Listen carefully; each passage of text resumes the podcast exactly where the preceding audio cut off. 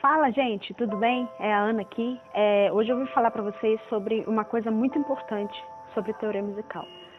Qual são o, as três coisas mais importantes, a importância de, de, se estudar teoria musical? As três, os três motivos mais importantes de estudar teoria musical. O primeiro motivo, se você já toca, o primeiro motivo é que você vai tocar as músicas de ouvido, vai tocar melhor, sabendo a tonalidade das músicas e sabendo qual o campo harmônico de cada tonalidade, no caso, que é uma parte da teoria musical, e você vai poder tocar a música de ouvido, ouve a melodia e já consegue tocar.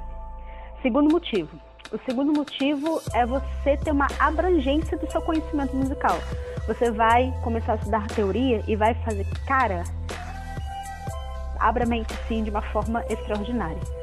Terceiro motivo é que você estudando teoria musical, você também pode adaptar, além do seu instrumento, adaptar a tocar outros instrumentos. Então, esses são os três motivos principais de você aprender teoria musical.